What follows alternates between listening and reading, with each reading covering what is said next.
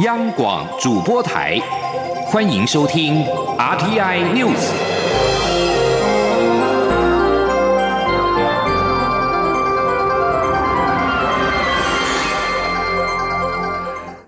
各位好，欢迎收听这节央广主播台提供给您的 RTI News，我是陈子华。以色列在今天派遣代表团前往巴林，准备正式签署两国建交公报，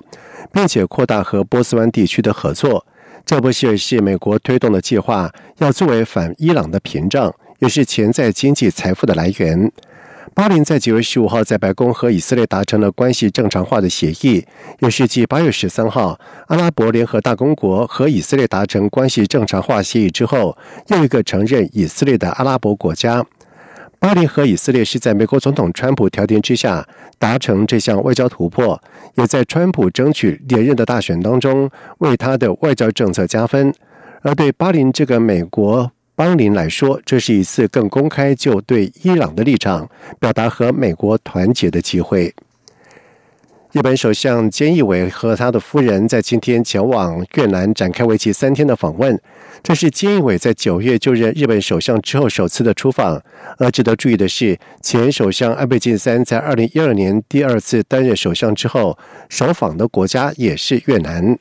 而根据安排，菅义伟十九号将和越南总理阮春福进行双边会谈，并且会见越共总书记、越南国家主席阮福仲以及越南国会主席阮氏金银。而随着中国在南海等区域问题上越来越强势，菅义伟此行预料会强化与越南的防务合作。另外，由日本共同社在十七号跟十八号所做的全国性的电话民调结果显示，菅义伟内阁支持率为百分之六十点五，比上次在九月的调查下滑了五点九个百分点。另外，有超过七成的受访者认为，菅义伟拒绝任命日本学术会议员六会会员，说明不够充分。台铁普悠马事故在二十一号将满两周年，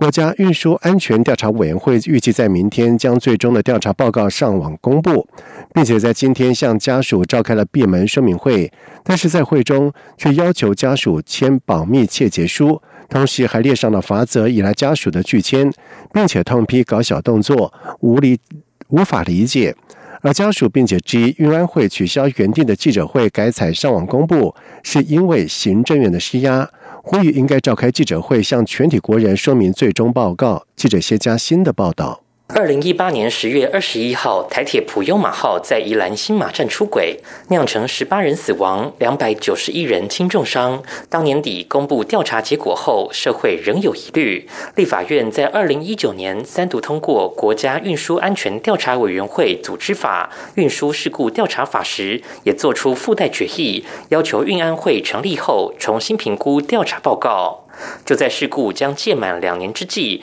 运安会预计十九号在网上公布最终调查报告，十八号提前向家属说明。然而，运安会却在会中要求家属签署保密切结书，一旦泄密将有罚则，引来家属拒签以及强烈不满，痛批搞小动作。普悠马事故受难者权益保障协会理事长董小玲说：“上一次是因为说。”调查还没有结束嘛？那签这个我们也觉得说是 OK 的。可是今天你都已经要呈现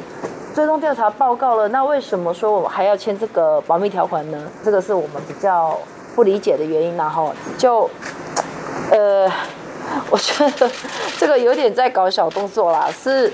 你都要告诉我们了，那却不要我们向记者朋友、向全体国人说出我们的看法，对于调查结果的看法。这个很很矛盾。董小玲表示，说明会由运安会主委杨宏志主持，但却从运安会组成及调查团队开始说起。会议进行两个多小时下来，还在讲大家已经知道的事发经过，根本是有意拖延。而且原定十九号是以记者会形式公布最终报告，却以时间点接近事发日期，怕家属难过为由，改成上网公布，他们无法接受。董小玲说，家属只想知道最终调查结果，质疑运安会是受到行政院施压。另一位家属林小姐也附和，强调家属已经等了七百二十七天，认为运安会的说法很牵强。两人都呼吁运安会十九号应召开记者会，向国人说明最终报告。中央广播电台记者谢嘉欣采访报道。尽管今年有十多个台风生成，但是由于并没有进入到台湾，全台面临缺水。农委会在近期宣布，北台湾一点九万公顷农田停灌，并且进行补偿措施。而尽管农委会强调，台湾面临五十六年来首次无台风造访，停灌是不得不做出的决定。但是对于农民来说，每次缺水限水却是农业排第一，到底是供给时间，还是农业又被牺牲？记者陈林信宏的报道。台湾今年面临一九六四年以来首次无台风造访，六至十月上旬各水库及水区降雨量为历史平均值二到六成，水情吃紧。农委会近期宣布，桃竹苗地区一万九千公顷农田将实施停止灌溉，并给予受影响农民最大的照顾。因此，从十七号开始启动补偿措施，稻作停灌每公顷新台币十四万元，约高于桃竹苗每位水稻农民可得收入的百分。之五，尽管有钱可补偿，但目前在金山七座水稻的彩田友善农作执行长杨如门表示，依照水利法第十八条规定的用水标的顺序，家用及公共给水优先，其次依序为农业用水、水利用水、工业用水、水运、其他用途等。但每次限水就是农业首当其冲，对农民而言剥夺感就会很严重。杨如门说。不能说都只有都只有牺牲谁，应该讲要说这个东西如果是真的要共处时间，它不是只有提出对农业这样子，它应该要相对上提出对工业的一个措施，这样子大家才不会，诶绝对剥离感跟相对剥离感其实是不一样的。所以你有你你如果相对上你有提出对